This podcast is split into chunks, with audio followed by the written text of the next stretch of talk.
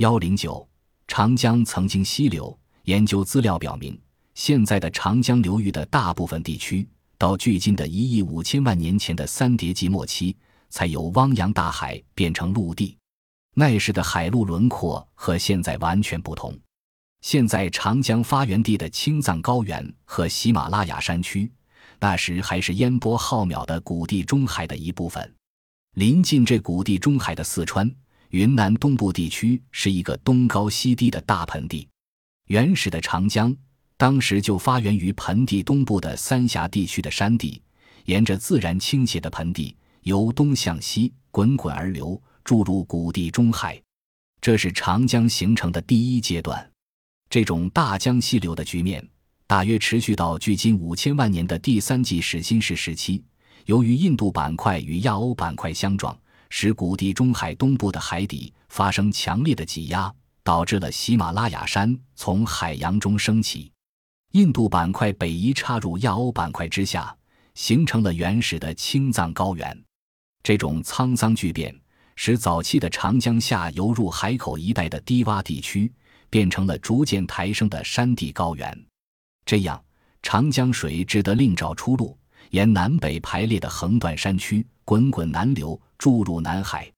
与此同时，三峡以东的东西狭长的盆地中，由于强烈的地壳运动，产生了东西方向的大断裂，使原来比较分散的水流集中到低洼的断裂破碎带。随着流水侵蚀作用的不断加强，本来封闭的盆地东部被流水冲出了缺口，形成了东流入海的长江中下游河道。这时，即大约距今二千万年前，长江分为两段：三峡以西江水南流，注入南海；三峡以东，大江东去，流入东海。这是长江形成的第二阶段。由于三峡以东的长江，随着河流下蚀作用的加强，不断产生了类似瀑布后退一样的向源侵蚀作用，使河流向源头方向逐渐伸长。三峡分水岭也就随之变窄降低，最后东部长江流水劫夺过来，形成了河流发展过程中时常发生的河流袭夺现象。